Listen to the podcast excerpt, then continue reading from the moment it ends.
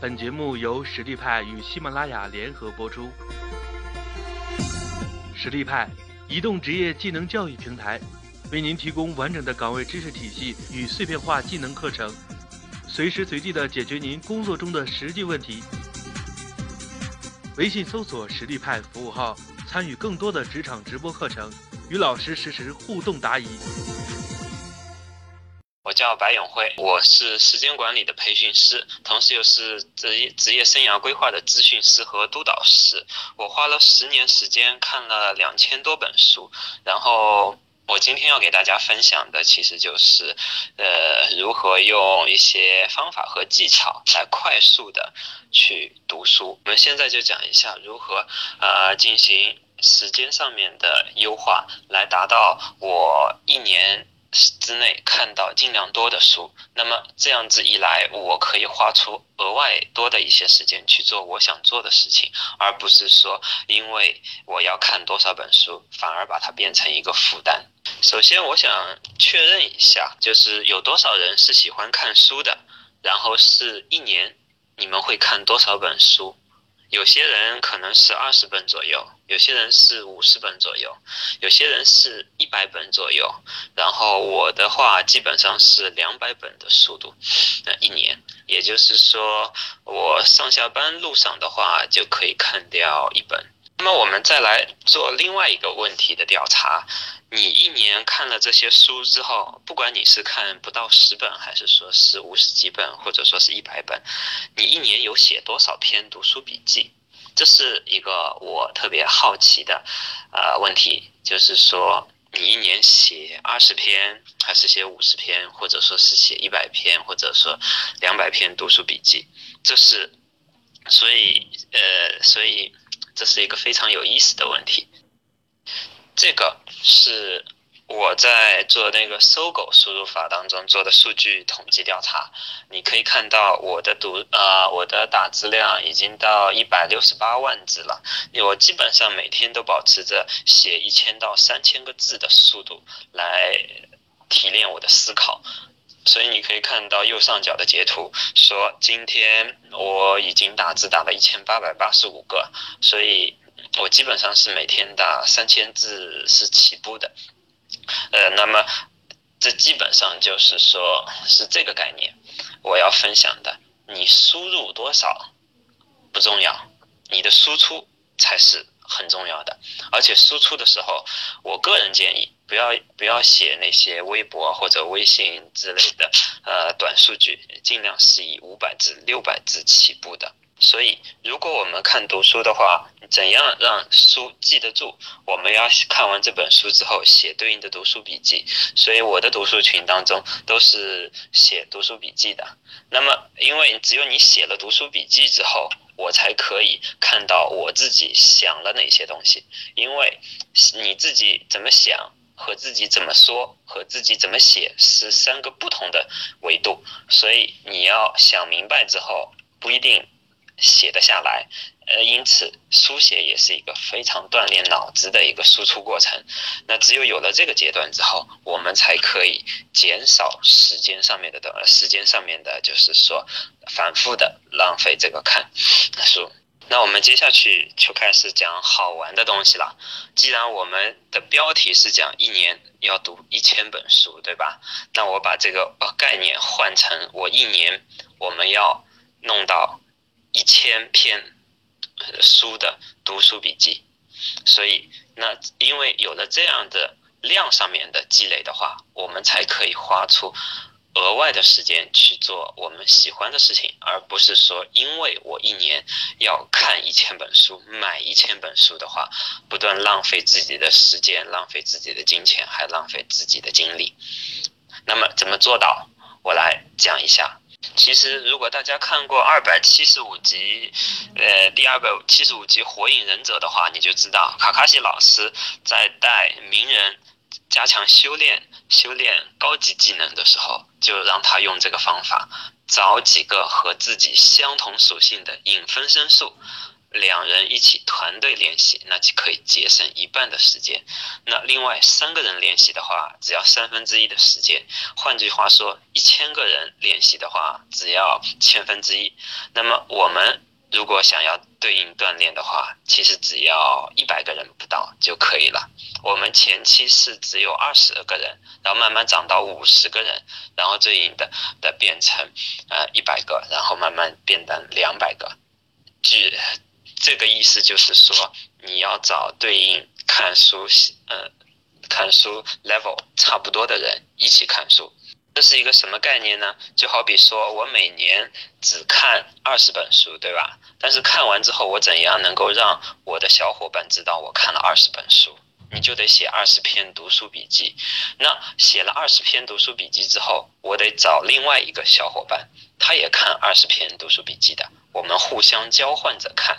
那么这么一来之后，对应的这本书值不值得看，或者这本书好不好看，那我的小伙伴已经替我做了一个，就是人肉上面的筛选。如果你比较牛逼，呃，每年看两百本书的话，并且有两百本的产量的话，那接下去你要找五个跟你。能力差不多的人一起沟通交流，然后我们互相换笔记看，那这样子的思想碰撞就会就啊，我基本上能够达到一千的这个数量了。那么最后这一幕其实是我相信大家应该能够接受的。假设我每年我就读十本书，我一个月读一本，对吧？那么我只要找到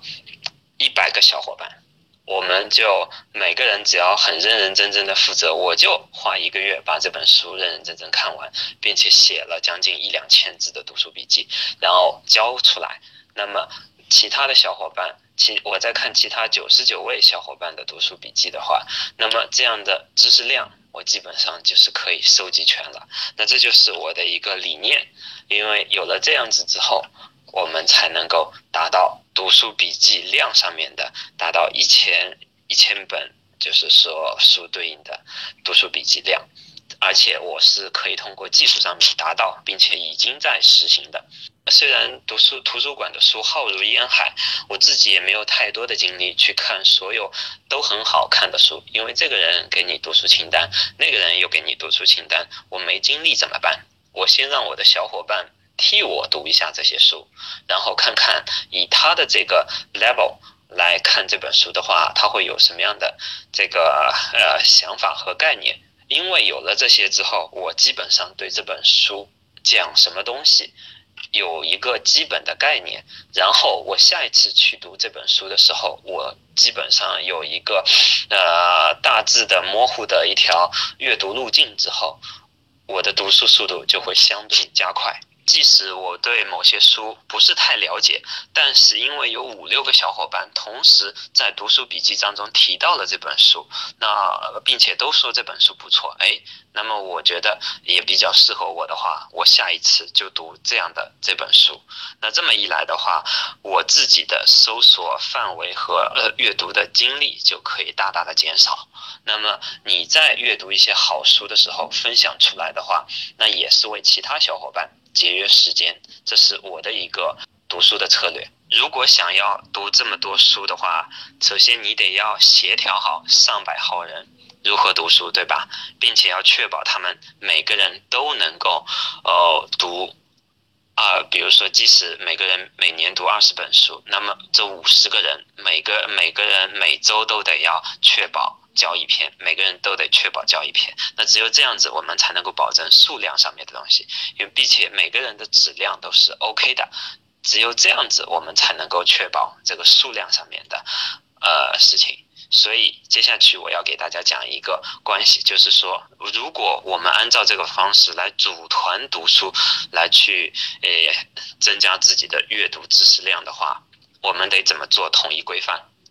我相信很多读书群，因为也有就是说类似于组团的读书的方式，但是说组团读书的方式，你会发现，因为它当中群主的一些呃，就是说性格或者说是群主的一些政策或者群主的一些方式，导致了我们原本心里面就心心念念想要做读书的，或者说其实带着一腔热血来去读书的，最后发觉这个群变成了僵尸群，因此。在建立第一第一期初期的读书群的时候，群主的个人魅力和做政策一些决策的时候特别重要。因为如果第一期前期的十个人或者二十个人不能够持续坚持的话，那这个群到后面就会越来越呃会越来越少，越来越萎靡掉的。所以我们建立的这个读书群其实都是输知识输出型的一个读书群，因为。如果大家都来看一个人分享一篇笔记，然后一呃其他九十九个人都来说哦好评点赞转发 OK，那么我相信这个人时间长了他也没有任何就是任何的 OK 的呃任何方法，因为他一直在输出，而其他人都在索取，那这样长期下去，他自己没有吸收到新的知识和新的观点。火花碰撞的话，他也持续不能做出高产，所以我们来规定一下，如何用互联网的方式来组团读书。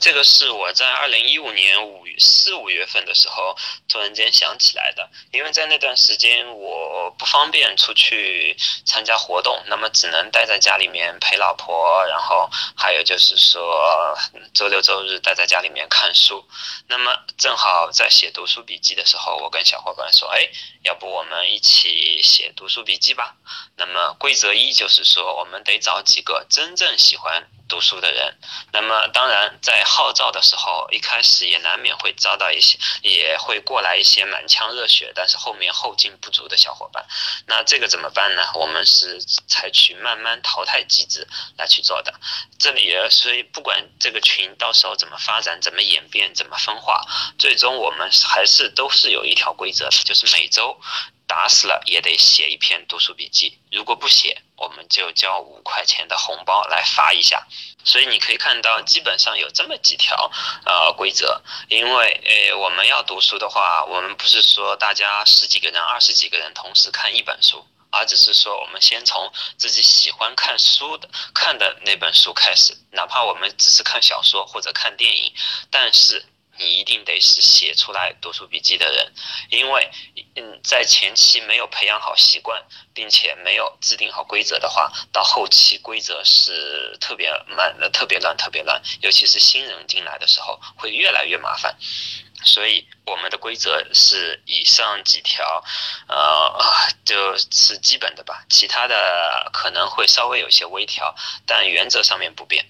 如果我们想要一年看到一千本书的读书笔记，那至少我们得有一个统一的，就是说收集的入口和统一规范。所以进我们读书群那牛读会的小伙伴都知道，我们这边是有一个金数据做数据统计的。所以你可以看到我在写这上面的时候，我会告诉大家，如果我要写读书笔记，这个模板是怎么来的，并且。对应的原则是怎么来？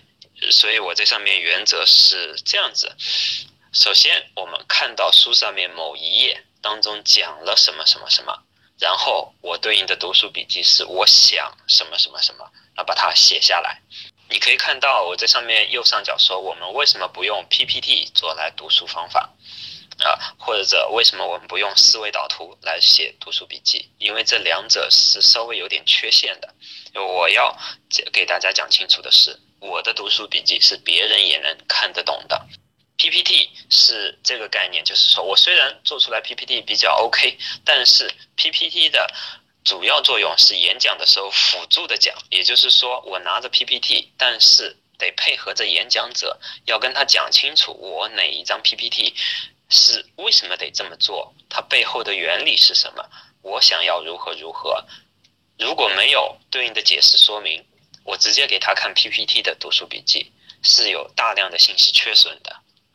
所以这是一方面，我不太呃 喜欢，就是说也不方便收集。所以说我们暂时弃用 PPT，因为如果我们的知识当知识 level 不是一个层级的话，我们看这个 PPT 的话，信息。理解度是不一样的，然后为什么我们不用思维导图？因为思维导图它的破绽就在于，它只能给你分类总结。就好比说，如果我在看一本时间，把时间当做朋友，那么你只能按照目录的方式，把它一条分支、一条分支、一条分支写出来。如果我让一百个人同时看，